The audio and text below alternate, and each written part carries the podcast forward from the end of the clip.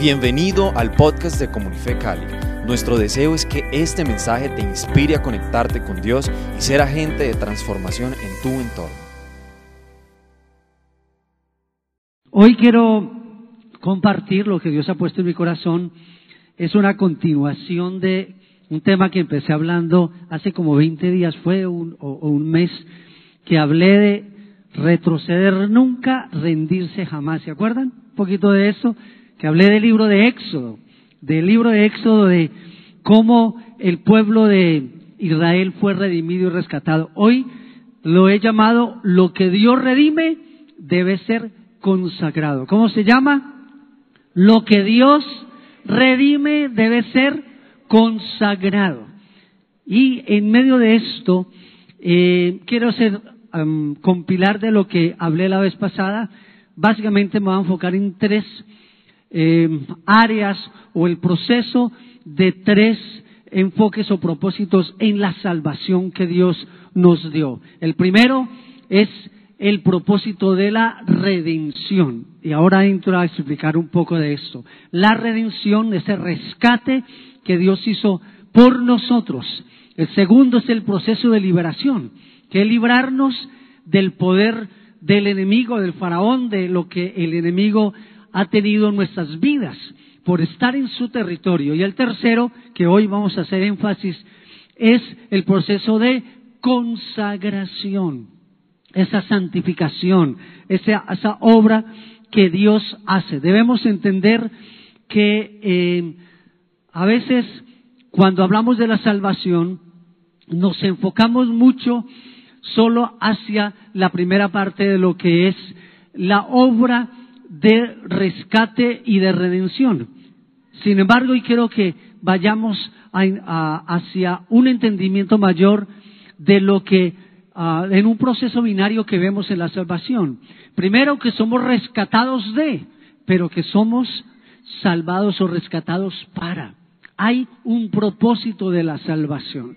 Nos quedamos a veces solamente celebrando la salvación, celebrando esa obra que Dios hizo en la cruz, pero si no entendemos el para qué, volvemos a la esclavitud.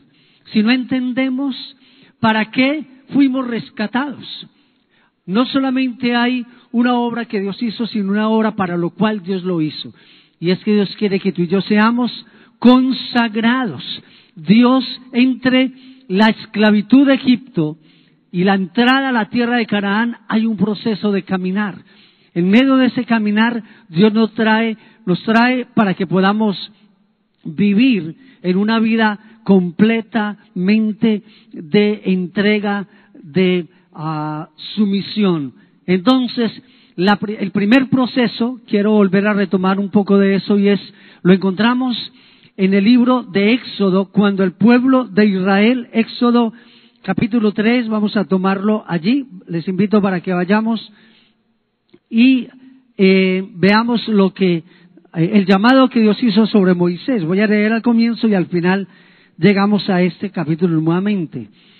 Apacentando Moisés las ovejas de Jetro su suegro, sacerdote de Madián, llevó las ovejas a través del desierto y llegó hasta Oreb, monte de Dios. Y resumiendo, en este monte se le apareció el Señor a través en una zarza ardiendo, una zarza que ardía y no se consumía. Y Dios le dijo que él había escuchado el clamor del pueblo de Israel, del pueblo que estaba esclavizado. Recordemos que el pueblo de Israel no representa lo que pasó con ellos, todo lo que ellos vivieron nos está hablando de nosotros, de nuestra vida, está hablando de nuestra vida cristiana. Y cuando Moisés fue llamado por Dios, el Señor dijo, he visto, he oído el clamor de mis hijos, cómo están oprimidos y todo lo que sufren en esclavitud, en opresión, en un yugo sobre ellos constante. Por lo tanto, el Señor dijo que los iba a rescatar. En ese rescate ¿Cuántos recuerdan sobre las llagas? Todo, perdón, las llagas, todas los que fueron las plagas de Egipto. ¿Se acuerdan? Cuando el Señor le dijo a Moisés que fuera donde el faraón con Aarón y, y le hablaran y le dijeran el mensaje, deja ir a mi pueblo para que me adore. Ese mensaje, el Señor le dijo, deja salir a mi pueblo. Un pueblo que llevaba 430 años de esclavitud, 430 años en opresión, 430 años donde no tenían voluntad propia, no tenían pertenencias, no tenían cosas, propiedad, o sea, ellos le pertenecían al faraón, estaban en el territorio. Por lo tanto, el Señor dijo que los iba a redimir.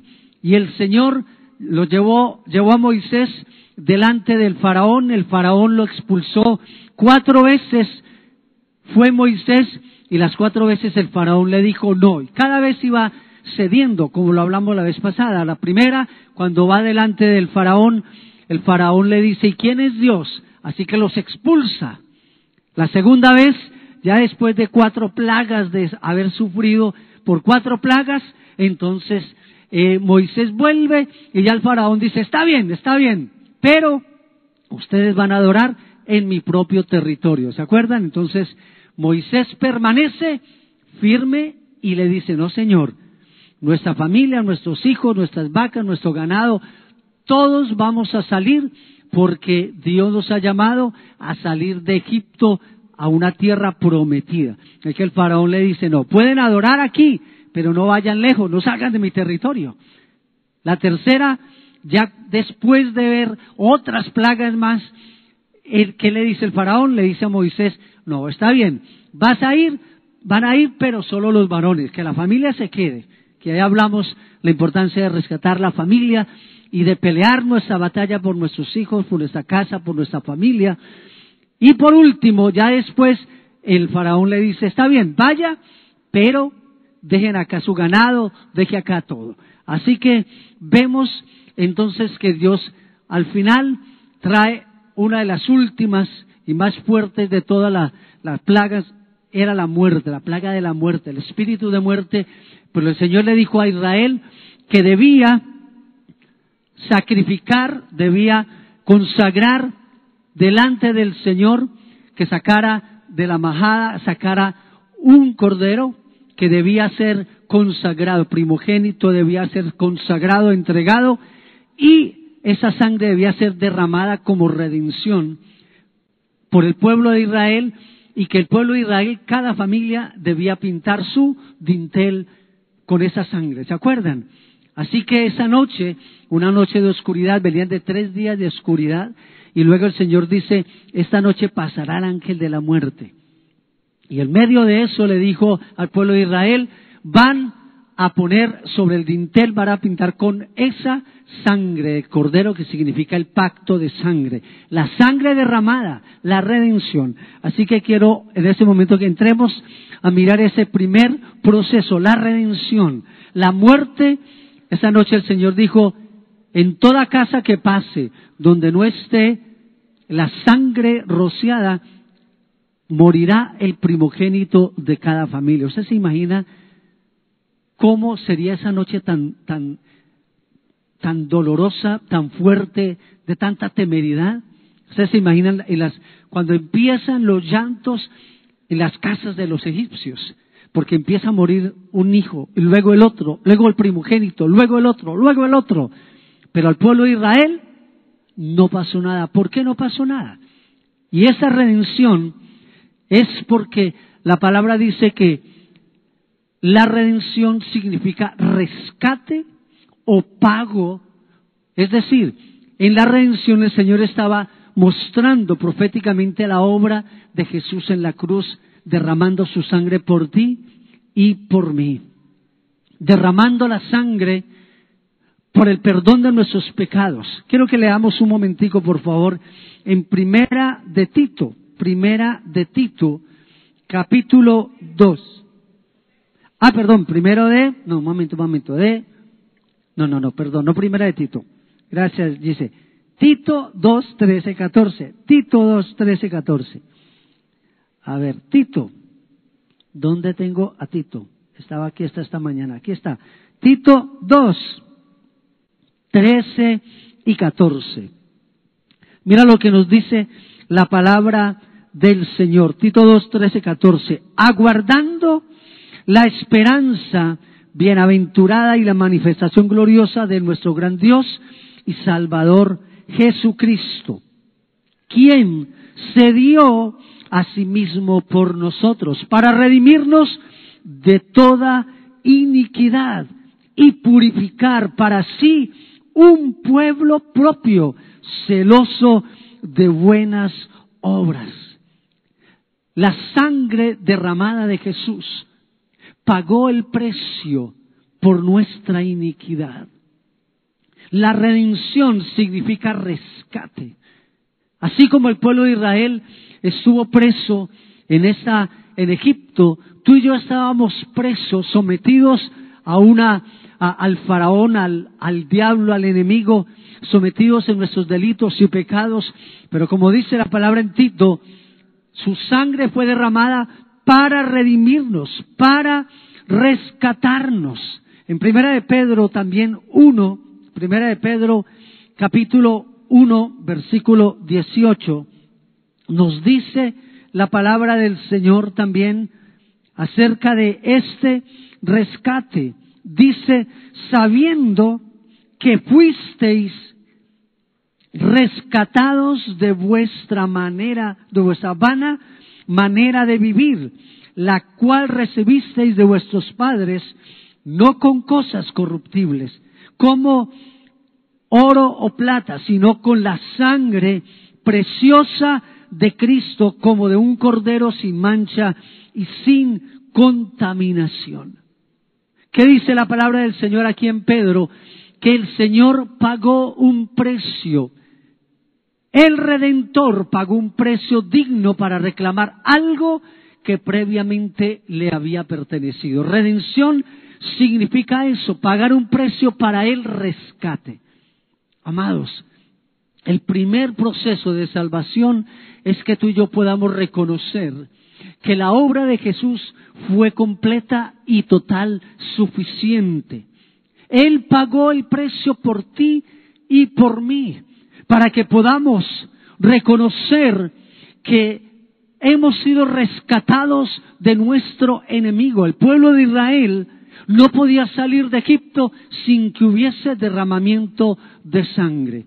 Y esa sangre de Cristo Jesús fue derramada por ti y por mí y es una sangre que fue suficiente para nuestro rescate. ¿Cuántos le dan gloria a Dios por esto?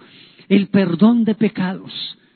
A veces pensamos en que esa redención, bueno, del pecado que cuando lo confesamos delante del Señor, pero hoy esa sangre sigue limpiándonos, limpiándonos cada día. Cuando tú y yo lo que tenemos que reconocer es que solo en Cristo Jesús somos liberados, rescatados, que el sacrificio fue completo, completamente pagado por Él. El segundo proceso es el proceso de liberación. Y vamos a mirar en el capítulo 14 del libro de Éxodo. Éxodo capítulo 14 nos habla la palabra del Señor acerca de esa liberación. Lo primero fue que el pueblo fue rescatado, fue liberado a través del precio.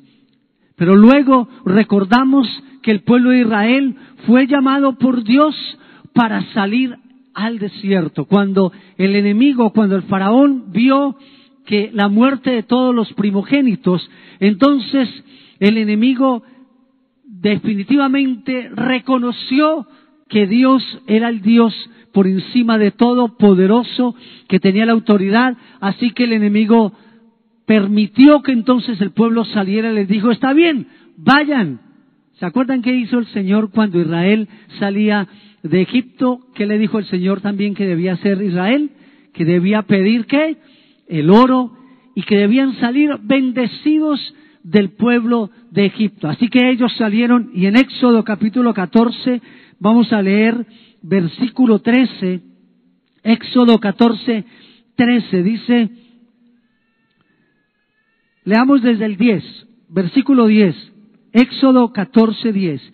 Y cuando Faraón se hubo acercado, los hijos de Israel alzaron sus ojos y aquí que los egipcios venían tras ellos por lo que los hijos de Israel temieron. Ya el pueblo de Israel había salido por el desierto, tres días en el desierto, llegaron al mar, llegaron al mar rojo y cuando estaban allí, el faraón se vino con todo su séquito, había separado 600 guerreros, carros, había sacado todo ese ejército a perseguir al pueblo de Israel.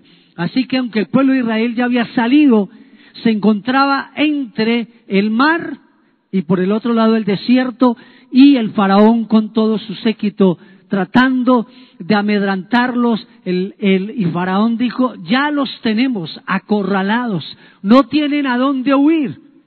¿Y qué hizo el Señor? Mira lo que dice en medio de esto. Versículo, versículo 11. Y entonces el pueblo, en medio de esto, desesperado, dijeron a Moisés, no había sepulcros en Egipto que nos has sacado para que muramos en el desierto. ¿Por qué has hecho así con nosotros que nos has sacado de Egipto? ¿No es esto lo que te hablamos en Egipto diciendo, déjanos servir a los egipcios? Hay personas que prefieren estar esclavizadas al pecado, a su vida antigua, en lugar de abrazar y ver el rescate y la obra del Señor.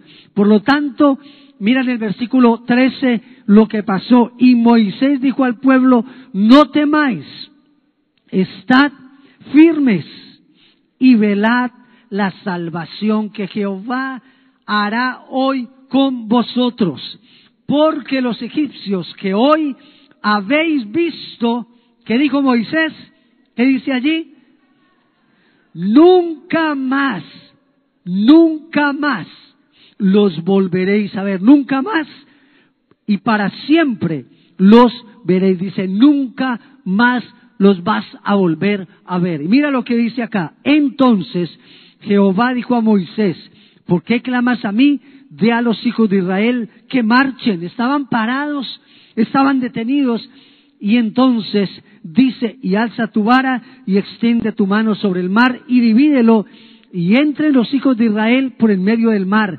Y he aquí, yo endureceré el corazón de, de los egipcios para que los sigan y yo me glorificaré en Faraón y en todo su ejército y sus carros y su caballería. Sabrán los egipcios que yo soy Jehová cuando me glorifique en Faraón y en sus carros. Y el ángel de Jehová iba delante del campamento de Israel y se apartó e iba en pos de ellos. Y asimismo la columna de nube que iba delante de ellos se apartó y se puso a sus espaldas e iba entre el campamento de los egipcios y el campamento de Israel, una nube de protección, guardando al pueblo de Israel. Y en medio de esto, dice en el 21, y extendió Moisés su mano sobre el mar, e hizo Jehová que el mar se retirase por recio viento oriental. Toda aquella noche volvió el mar en seco y las aguas quedaron divididas. Entonces los hijos de Israel entraron por el medio del mar en seco, teniendo las aguas como muro a su derecha y a su izquierda. Ustedes se imaginan en este momento, en medio del mar, viendo las aguas detenidas, abiertas. Ellos sabían que venía todo esa, ese ejército. Sin embargo, el Espíritu de Dios, una nube de Dios, los guardaba, los protegía. El Espíritu de parte de Jehová estaba allí a su favor. Y al final quiero leer cómo, qué pasó con ellos dice desde el versículo 24, aconteció a la vigilia de la mañana que Jehová miró el campamento de los egipcios desde la columna de fuego y nube y trastornó el campamento de los egipcios y quitó la rueda de sus carros y los trastornó gravemente. Entonces los, los egipcios dijeron, cuando vieron que las aguas empezaron a cerrarse. Y cuando vieron los egipcios esa salvación tan enorme, no solamente habían visto las plagas, habían visto el granizo, habían visto las ranas, habían visto todo lo que había pasado, ese portento, toda esa obra de rescate, de salvación, de liberación, sino que aquí estaban a punto de ser ellos consumidos. Así que dice y quitó las ruedas de sus carros y los trastornó gravemente. Entonces los egipcios dijeron, huyamos de delante de Israel, porque Jehová pelea por ellos contra los egipcios. Y Jehová dijo a Moisés, extiende tu mano sobre el mar para que las aguas vuelvan sobre los egipcios, sobre sus carros y sobre su caballería. Entonces Moisés extendió su mano sobre el mar y cuando amanecía el mar se volvió en toda su fuerza y los egipcios al huir se encontraban con el mar y Jehová derribó, escuchen esto, y Jehová derribó a los egipcios en medio del mar y volvieron las aguas y cubrieron los carros y la caballería y todo el ejército de Faraón que había entrado tras ellos en el mar no quedó de ellos ni uno. Y los hijos de Israel fueron por en medio del mar en seco, teniendo las aguas por muro. ¿Qué vemos en esta liberación del Señor? Tres cosas. Lo primero, en primer lugar, el pueblo de Israel fue separado para siempre de Egipto del sitio de esclavitud. Recuerda que el poder del enemigo, la autoridad del enemigo está siempre y cuando estemos en su territorio. El diablo sabía, Faraón sabía que el pueblo de Israel, mientras estuviese en Egipto, sería esclavo. Por eso, lo primero que el Señor hace en la liberación de Israel es que los saca, los separa y los saca de Egipto. Hemos sido salvados, rescatados, redimidos del poder del enemigo, del pecado y del mundo. Hemos sido rescatados. ¿Cuántos creen eso? Tú has sido apartado y separado. Lo segundo en esa salvación, en esa, eh, en esa liberación, es que el faraón y sus ejércitos fueron destruidos por completo fueron destruidos. El enemigo ha sido destruido. ¿Sabe cuál ha sido el asunto con nosotros los creyentes? Que nosotros todavía creemos que el faraón está reinando y todavía tenemos miedo porque creemos que él tiene poder sobre nuestras vidas. Es un asunto en la mente. Es un asunto que todavía nos sentimos esclavizados e intimidados. Pues la palabra dice que el Señor no solamente nos sacó de Egipto, sino que también nos libró que Faraón y sus ejércitos fueron completamente destruidos. La palabra dice que el Señor expuso públicamente, dice la palabra en, eh, claramente, que fue expuesto públicamente, que los enemigos, el adversario, todas las potestades fueron expuestas públicamente porque el Señor triunfó sobre ellos. Y lo tercero, en tercer lugar, los israelitas fueron liberados del poder y la autoridad del faraón.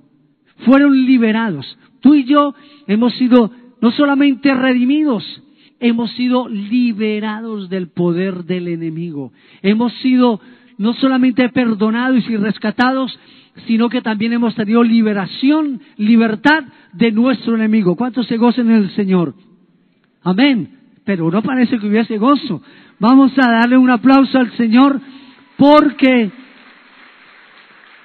por las tres cosas que Él hizo allí en el Mar. Uno, nos separó, la separación de su pueblo, la destrucción del faraón y sus ejércitos y la liberación. El Señor le había dicho al pueblo de Israel, yo he descendido para librarlos de mano de los egipcios y sacarlos de aquella tierra a una buena y ancha, a una tierra que fluye leche y miel, a los lugares de la tierra prometida. Esa fue la medida de su separación. Tres días, tres días por el, el camino del desierto, simbolizando los tres días de la muerte, sepultura y resurrección de Jesús. Recuerde que la manera en que nos identificamos con esta victoria es a través del bautismo. Hace poco tuvimos unos bautismos.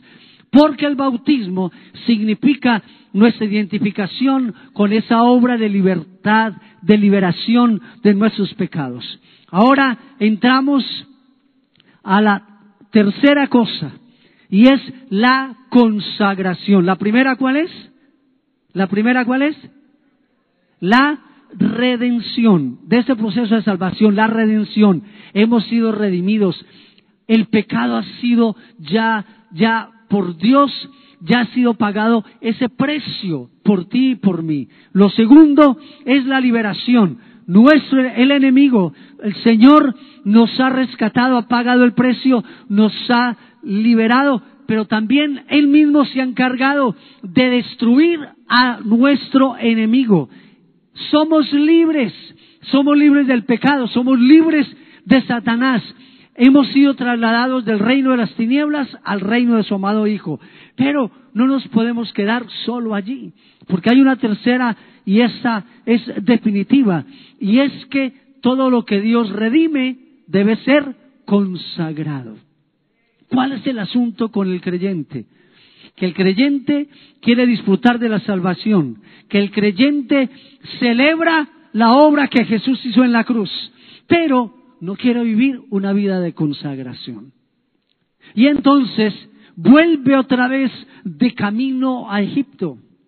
Vuelve otra vez, volvemos nuevamente a retomar lo que ya fue liberado, de lo que fue rescatado.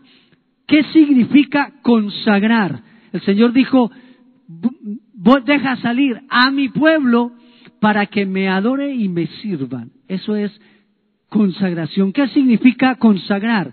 Consagrar es un acto por el cual una cosa o persona está dedicada al servicio y a la adoración de Dios. Consagrar es un acto por el cual una persona una cosa es consagrada o separada o apartada para la adoración o el servicio de Dios.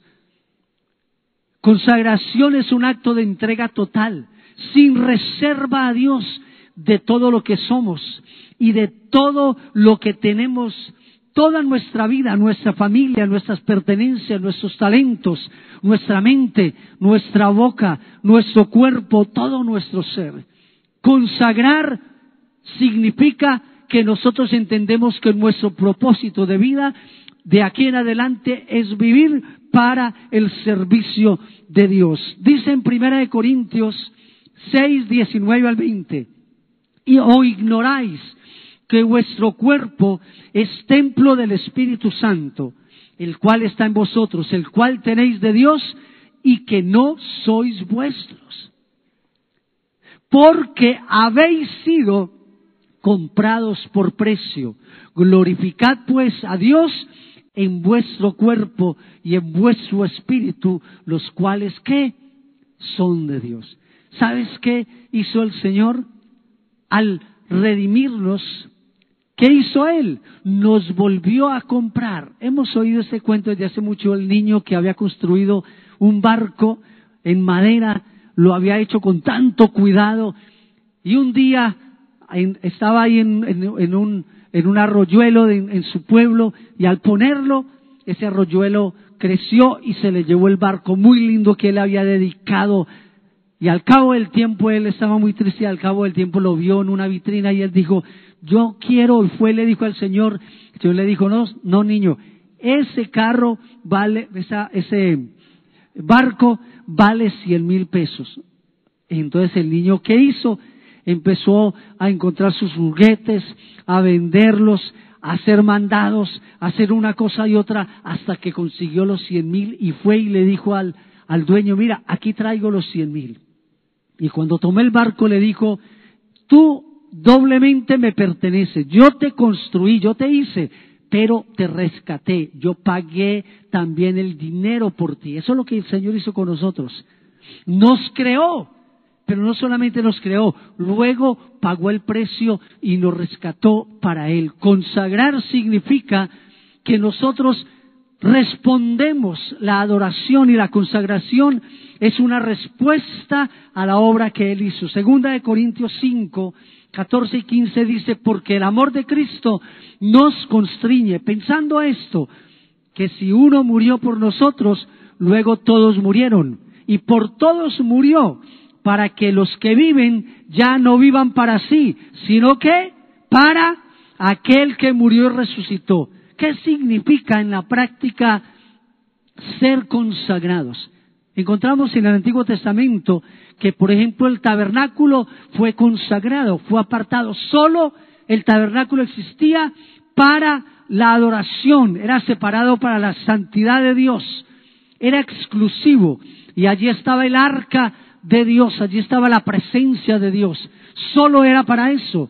La tribu de Leví fue una tribu separada, consagrada para el servicio de Dios. Ellos no trabajaban, no tenían tierra, no salían a la, a la guerra, a la pelea, no iban al ejército. Los levitas solo servían a Dios.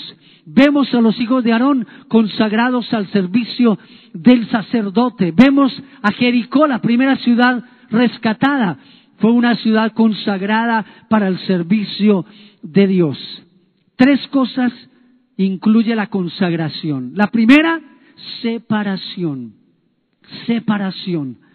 Segunda de Corintios 6, 14, Pablo habla del yugo desigual. Pero luego nos dice, ¿qué comunión hay entre el cristiano y el incrédulo? ¿Qué comunión hay entre la justicia y la injusticia? El templo de Dios y el templo de los ídolos. Así también dice, no debe haber comunión entre el cristiano y el mundo del incrédulo. El cristiano debe separarse del mundo, debemos apartarnos. Entonces lo primero de la consagración es reconocer que hemos sido separados, apartados. No solamente fuimos rescatados, fuimos separados de Egipto, apartados para Dios. Cada vez que el Señor se encontró con algún, alguna persona en el Antiguo Testamento, con Abraham, le dijo, el lugar donde estás es santo. Cuando se encontró con Moisés, le dijo, quita el calzado de tus pies porque el lugar en que estás parado es santo. ¿Por qué santo? Es porque en ese lugar, en, esa, en ese monte, era un monte diferente a los otros montes. No, ¿sabe qué hace que algo sea consagrado? La presencia de Dios. Cuando Moisés llegó a este lugar donde estaba la presencia, ese lugar automáticamente fue consagrado para Dios, apartado para Dios. Cuando Jacob tuvo el sueño de la escalera, él cuando despertó y él veía las, de la escalera que subían ángeles y bajaban, ¿qué fue lo primero que él dijo? Yo no sabía que este lugar era casa de Dios y puerta del cielo. Por lo tanto, este lugar fue consagrado. ¿Cómo lo llamó él? ¿Se acuerdan? Betel, casa de Dios. Ahora, ¿En dónde habita Jesús hoy? ¿En dónde habita su presencia? ¿Dónde? En tu corazón. Es decir, tú has sido consagrado. Allí donde está la presencia de Dios es apartado. Pablo en sus cartas habla a los creyentes y los llama como a los santos que están en Asia, a los santos en Roma. ¿Por qué? Porque él entendía este concepto claramente. Nosotros en nosotros habita el Santo, en nosotros habita el Creador, en nosotros habita el Padre, la presencia de Dios. Por lo tanto, tú y yo hemos sido apartados, separados para Dios. Amén. La segunda parte de la consagración es la santificación. Primera de Tesalonicenses 4.3 dice, pues la voluntad de Dios es vuestra santificación, que os apartéis de fornicación. Y aquí hay dos lados acerca de la santificación. Uno, por un lado está la separación, es como una parte negativa, separarse, pero la santificación significa, es la parte positiva que significa separado del mundo, pero apartado para Dios. La consagración lleva la idea de, la idea de separación. Segunda de Timoteo 2, 19 al 21 nos dice, conoce el Señor a los que son suyos y apártese de iniquidad todo aquel que invocare el nombre de Cristo. Este sello de Dios permanece. Conoce Dios, conoce el Señor a los que son suyos. ¿Cuántos de acá son del Señor? Dios te conoce. Y lo segundo dice, y apártese iniquidad todo el que invocare el nombre del Señor. Así que la primera cosa de, que tiene que ver con la consagración, lo que incluye la consagración es la, ¿qué es lo primero? la separación. Lo segundo, la santificación. Santificar significa eso, consagrar o apartar la vida, todo nuestro ser para Dios. Y lo tercero, la presentación, presentarnos.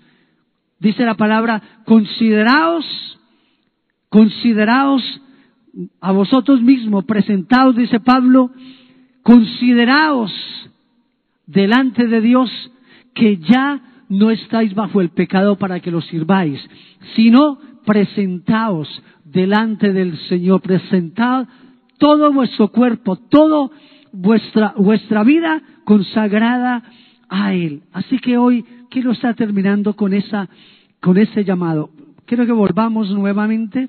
Vamos por favor a Éxodo capítulo, capítulo 3 nuevamente donde comenzamos, porque aquí hay algo que me encanta de lo que veo. Eh, toda esta salida del pueblo de Israel comenzó con la vida de Moisés. Y Moisés dice que él llegó a este monte, dice, apacentando Moisés las ovejas de, de, de Jetro, su suegro. Moisés, hay tres, vida, tres etapas en la vida de Moisés. Los primeros 40 años estaba, era destinado al trono, príncipe de Egipto. Los otros 40 años en el desierto, porque él quiso salvar al pueblo de Israel a su manera, a su forma, la embarró, mató a un egipcio, fue descubierto y luego salió hacia el desierto y se convirtió en pastor de ovejas. Era un militar, era un hombre eh, estratégico, había sido levantado como príncipe en Egipto y era necesario que tuviera un corazón de pastor. Y después de esos 40 años vienen los otros 40 años con el pueblo de Israel en el desierto. ¿Y qué dice aquí la palabra? Entonces, Moisés, versículo, a ver, versículo 3. Entonces Moisés dijo, iré yo ahora y veré esa grande visión. ¿Por qué causa la zarza? No se quema. Cuando él vino donde Dios. Viendo Jehová que él iba a ver, lo llamó Dios de en medio de la zarza y dijo, mira lo que el Señor dijo con Moisés. Me encanta esto, cómo llamó Dios a Moisés. Le dijo, Moisés, Moisés. Dios conoce el nombre, tu nombre y mi nombre. Dios llamó a Moisés por su nombre. Hoy el Señor te está diciendo, Alba, Cristina, Carlos, cada uno, Moisés, Moisés. En la palabra encontramos siempre que Dios llamó Moisés, Moisés. Lo mismo Abraham, Abraham, Saulo, Saulo. Siempre ese llamado por el nombre. Y él respondió, heme aquí. Y dijo, no te acerques, o mejor, ten presente quién soy yo. No te acerques demasiado. Mantén la reverencia, mantén la distancia. Recuerda que yo soy santo. Moisés le dijo, detén, no te acerques. ¿Y qué le dijo? Espero que las medias que tengo estén bien. Sí, sí, sí, sí. ¿Y qué le dijo? ¿Qué le dijo el Señor?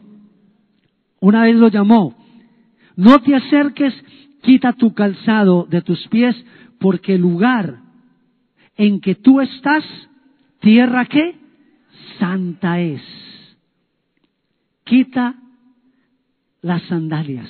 Como ellos vivían en el desierto, las sandalias eran llenas de todo eh, la arena del desierto, de todo el despojo del desierto, y el Señor dijo, debes apartarte, no puedes venir a mi presencia de cualquier forma.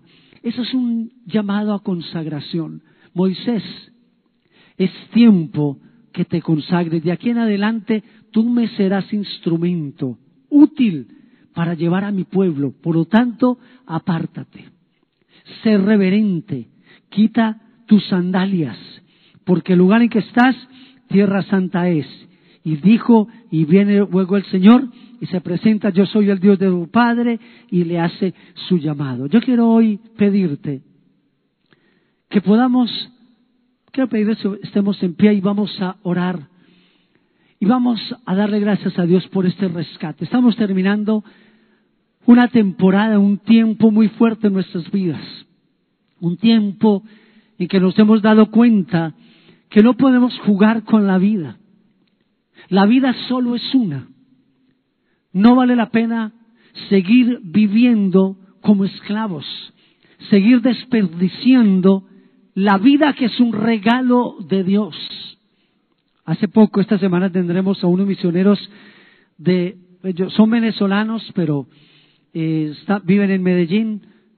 Son dos, yo les, les pedí a ellos que me dieran el video, voy a pedirle para que, para poderlo presentar. Eh, son gemelos. Los dos tuvieron, tuvieron eh, COVID, estuvieron casi por espacio de dos meses entre la vida y la muerte. Literalmente murieron los dos la misma noche en hospitales distintos, murieron el uno por unas horas más que el otro, murieron ambos delante de allí en donde estaban, partieron y el Señor les permitió volver a la vida.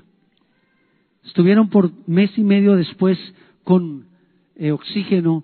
Me decía uno de ellos, pastor, eh, son muy amigos de mi hijo, así que estábamos orando y su, testimonio es demasiado, demasiadamente fuerte, porque ellos pudieron experimentar lo que era primero la, la lucha. Él dice que lo único que los mantenía a ellos de pie era la oración. Santiago todo el tiempo estaba orando por ellos, jugando parches con ellos. Dice que ahí se entretenían a veces. En algunos momentos nos llamaba, solo nos, nos escribía y nos decía Pilar y a mí, a la familia, solo decían, oren, oren. No podía ni hablar. Y dice, esas oraciones nos mantuvieron vivos. ¿Cómo será que les pidieron los que hicieron la película de eh, La cabaña? Les van a hacer una película de ellos el próximo año. Así que voy a escoger quiénes nos van a representar a nosotros. pues les van a hacer una película con su testimonio. Y él decía que a veces se pasaba días sin bañarse porque el solo levantar la mano para, para abrir la regadera era suficiente esfuerzo y se desmayaba. Porque dice, yo ahí me di cuenta que el oxígeno tiene que ver con todo, porque ellos no, ya perdieron la vista por todo ese tiempo, no podían casi ni respirar, no podían ni tocar ni levantar una mano, era demasiado esfuerzo. Y, a veces dice, uno los ve a ellos, se quedaron en mi casa hace poco, y, a veces salían al balcón y solo era ah, respirando y decían, valoramos tanto cada respiración. De hecho, el nombre Jehová viene eso, de respirar. Jehová es Yahweh, es un respiro. Digo esto porque la vida vale la pena vivirla cuando es consagrada al servicio del Señor. Y ese es el llamado que quiero hacer hoy a la iglesia, que Dios nos está haciendo.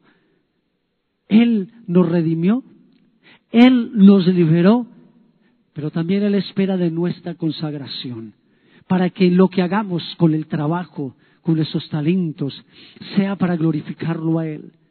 Que los jefes, los dueños de las empresas donde están, puedan ver en ti una persona consagrada, que trabajas con ahínco, que eres un excelente trabajador, porque tú no trabajas para un jefe, sino para tu gran jefe, tu, tu amado, tu Padre que es Él. Dios quiere que consagres donde tú estás, tu empresa es consagrada a Dios porque tú estás allí. Dios quiere bendecir a tus jefes, Dios quiere bendecir cada lugar donde estás. Dios quiere que nosotros seamos un modelo y un ejemplo al mundo de lo que es un pueblo redimido, un pueblo liberado y un pueblo consagrado. Hagamos esta oración juntos. Amado Señor, hoy te doy gracias por haberme rescatado por haberme redimido, porque fue suficiente el precio que pagaste por mí. Gracias, amado Jesús, por la sangre que derramaste, por tu vida entregada en cambio de la mía. Hoy, Señor, te doy gracias porque he sido limpiado, rescatado y perdonado.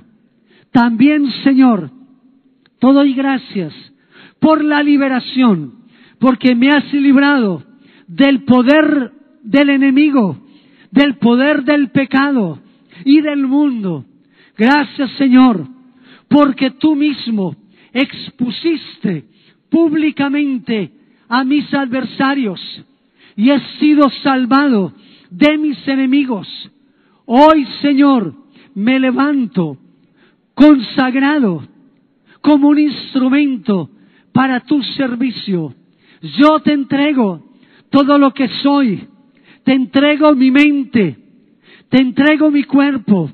Entrego toda mi vida para servirte.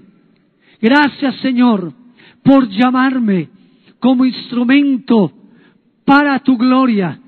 Gracias por usarme y para que mi vida sea una vida que muestre al mundo una vida cambiada, transformada. Padre, yo te doy gracias por cada familia, por cada vida en este día, aquellos que están conectados allí a través de las redes.